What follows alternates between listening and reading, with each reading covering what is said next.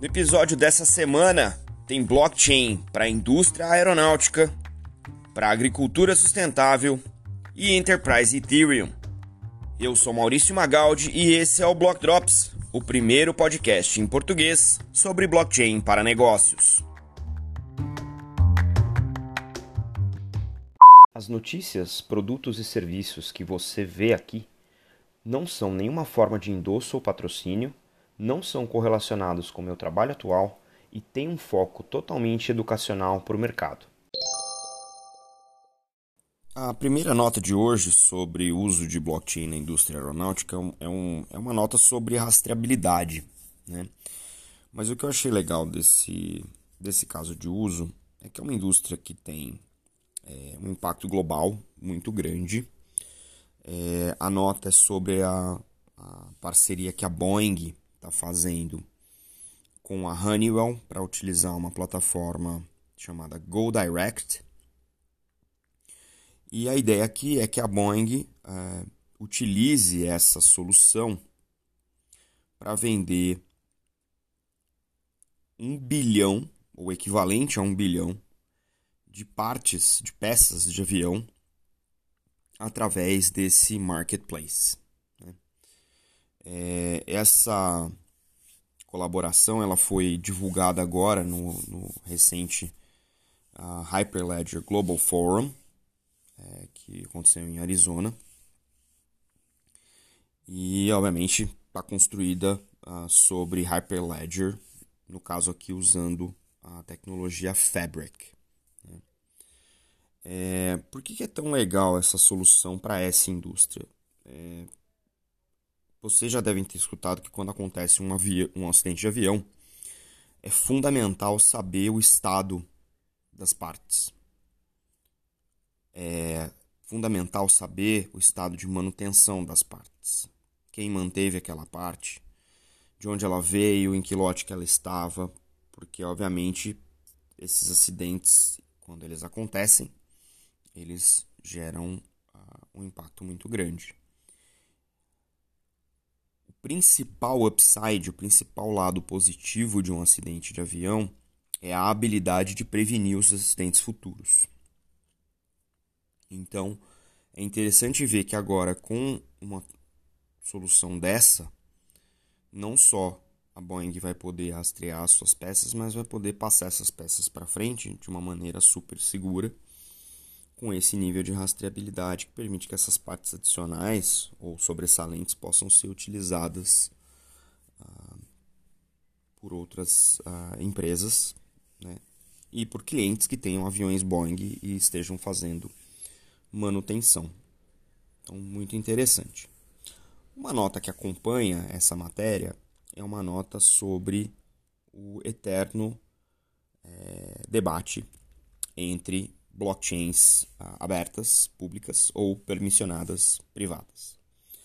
É, a pessoa é, da Honeywell que discorre aqui sobre esse ponto é Lisa Butters, Liza Butters.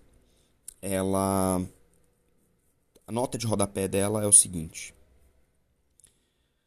Existem empresas de vários setores participando em redes blockchain e compartilhando dados.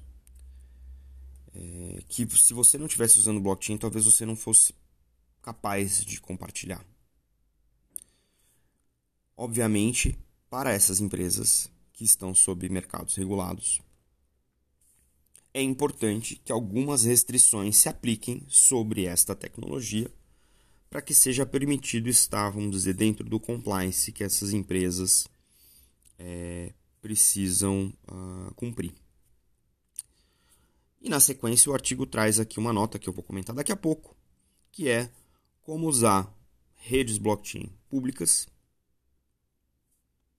com requisitos regulatórios de redes permissionadas. Esse é um importante debate e eu gostaria que vocês ficassem bastante atentos a este tópico, porque isso vai ser tema do nosso podcast ao longo desse ano. A segunda nota de hoje é uma nota sobre agricultura sustentável, mais especificamente como financiar agricultura sustentável através de grandes programas de financiamento e fazendo essa gestão desse financiamento é, através de tecnologia. Então, é, a nota aqui, o link está aí na descrição, é uma nota da, da, da Criptofácil é, e explica com profundidade uma nota que saiu, uma matéria é, no Valor Econômico. É, são dois projetos. Uh, o primeiro projeto chama Sustainable Agriculture Finance Facility, é, que, com o objetivo de fomentar integração entre lavoura, pecuária e floresta, que é, uma, é um tipo de manejo que, que cobre 16 milhões de hectares no Brasil. E esse projeto ele foi desenvolvido pelo IABS, o Instituto Brasileiro de Desenvolvimento e Sustentabilidade, junto com a Associação Rede ILPF. É, o José Pulgas, da Rede ILPF, é, informa aqui no, no, no artigo que eles estão desenvolvendo um mecanismo financeiro, um instrumento que vai dar uma nota de sustentabilidade para as propriedades que, que gostariam de aplicar para esse financiamento, de obter esse financiamento. E essa nota é, vai ser calculada com base em vários indicadores, são 120 indicadores entre socioambientais, agronômicos e econômicos. E são esses parâmetros que vão ajudar a modelar como que esse financiamento vai funcionar para aquela uh, propriedade. Esses fatores vão estar tá, é, mapeados e parametrizados numa plataforma blockchain e vai haver um monitoramento por satélite com leitura através de inteligência artificial e isso vai ser monitorado e comparado com aquelas condições que estão registradas no blockchain. Dessa maneira, eles, eles podem ajustar dinamicamente esse financiamento e o cumprimento dessas metas né, que são parametrizadas com esses indicadores. É, sob esse projeto, é, vão estar disponíveis é, 1 bilhão de dólares em financiamento para agricultores entre agora, né, o lançamento do projeto, e 2030. Isso só no Brasil. Por que eu achei legal pra caramba essa nota? Primeiro que a gente está vendo é, uma série de aplicações de blockchain uh, voltadas para a agroindústria que tem a ver com rastreabilidade, seja ela dos alimentos produzidos, seja ela dos insumos, seja ela dos equipamentos. Essa aqui é uma combinação de vários tipos de tecnologia né? Eu citei ali inteligência artificial e monitoramento por satélite, imagens de satélite, e blockchain, ou seja, você tem uma maneira de registrar um contrato com determinados parâmetros usando blockchain e usando tecnologias adicionais você consegue verificar se esses parâmetros estão sendo cumpridos e ajustar dinamicamente as condições de financiamento que estão contratadas com aqueles parâmetros. Isso tem alguns benefícios, óbvio, para quem para quem está sendo beneficiado pelo empréstimo é ter acesso a essa a, a essa a, a, esse financiamento, esse dinheiro. E para quem faz esse empréstimo, quem empresta esse dinheiro, você tem condição de estar dinamicamente avaliando o desempenho do projeto e corrigindo ao longo do tempo de maneira muito rápida as condições, e isso obviamente melhora o retorno sobre o investimento que está sendo feito naquela lavoura. É, eu fiquei super curioso para entender um pouco melhor. Eu vou continuar procurando detalhes sobre a implementação desse projeto. E se o José Pulga, da rede, quiser participar aqui do podcast para contar a gente um, um pouco mais como é que esse negócio funciona, tá mais do que convidado. Muito legal. A última nota de hoje é talvez a nota mais técnica né, do dia, mas é uma nota bastante interessante. É, é um link da Cointelegraph que está aí no, na descrição do episódio e trata sobre a, o lançamento de uma plataforma corporativa na Ethereum Mainnet, na rede principal da Ethereum, feita por três empresas grandes de tecnologia e serviços é, e que estão com o objetivo de garantir que se você vai usar blockchain para sua empresa, você possa utilizar uma solução usando Ethereum de maneira que eles julgam realmente distribuída. As três empresas são a Microsoft, a Ernest Young, a EY, e a Consensus. Então, o nome da solução aqui é, é um protocolo de código aberto chamado Baseline, que tem uh, contratos é, smart contracts, ou seja, é, regras de negócio programáveis, e fazem tokenização de eventos de negócio sobre a plataforma uh, de blockchain uh, do Ethereum. Ele uh, foi desenvolvido por essas três empresas, né, liderando, mas tem algumas outras participações: Chainlink, MakerDAO, Unibright e a AMD. É um, é um código aberto, então imagino que esteja disponível aí para uh, ser consultado em, em GitHub. É, e ele está disponível, uh, essa solução vai estar tá disponível para ser utilizada pelas companhias de, de, em, em formato de convite, né, invitation only, pelo menos nesse primeiro momento.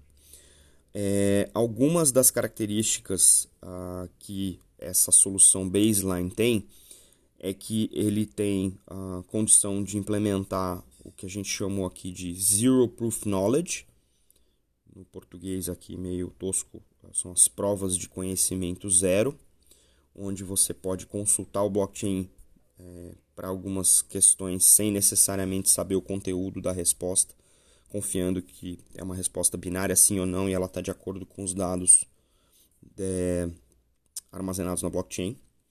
Permite um, o que a gente chama de off-chain uh, storage, ou seja, gravar dados fora do blockchain, mas ter uma conexão uh, criptográfica entre o dado que está fora e o dado que está dentro, garantindo assim a sua legitimidade.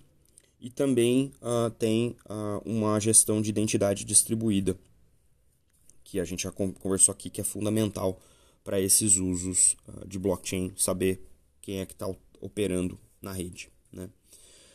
O que é legal aqui é tokenizar resultados de negócio então, se você fez um contrato e você tem esse contrato em multipartes, você pode tokenizar isso e fazer a distribuição desses tokens para que eles possam ser ah, remunerados de maneira distribuída entre diversos ah, usuários ou participantes. Né? E também fazer rastreamento desses contratos através dos diferentes processos e participantes ao longo da cadeia. E aqui eles citam mais especificamente serviços financeiros. Né? Então, uh, imagino que tem uma parte do, da contabilidade que eles estão imaginando uh, trazer para dentro da Ethereum Mainnet através do Baseline. A maneira como a arquitetura do, da plataforma está construída é que você pode fazer uso de APIs, então é uma das vantagens desse tipo de solução é você não precisar necessariamente mexer nos seus sistemas internos das empresas e utilizar a integração ah, bastante pouco invasiva para poder operar é, com ah, uma blockchain. Nem nesse caso usar aqui o Ethereum Mainnet como um middleware entre ah, as companhias para fazer essa transação. Interessante uso, acho que é uma campanha importante do ponto de vista da UI sobre blockchain, de utilização efetiva de redes públicas no ambiente corporativo é um passo importante nessa direção e novamente a gente vai ficar atento a essa evolução e tem notícias correndo por aí que a gente traz para você sobre esse assunto.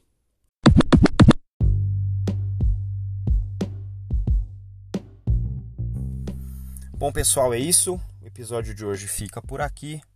Como sempre, convido vocês a entrar em contato com o podcast através do e-mail blockdropspodcast@gmail.com, do Twitter blockdropspod com demudo e no Instagram blockdropspodcast.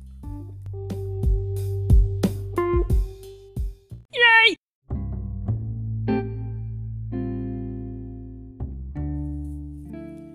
E eu deixo aqui um abraço para o Luiz Faria, Kiko Duarte e o Carlos Risquioto quem eu tive trocando altas ideias essa semana. E é isso aí, pessoal. Valeu!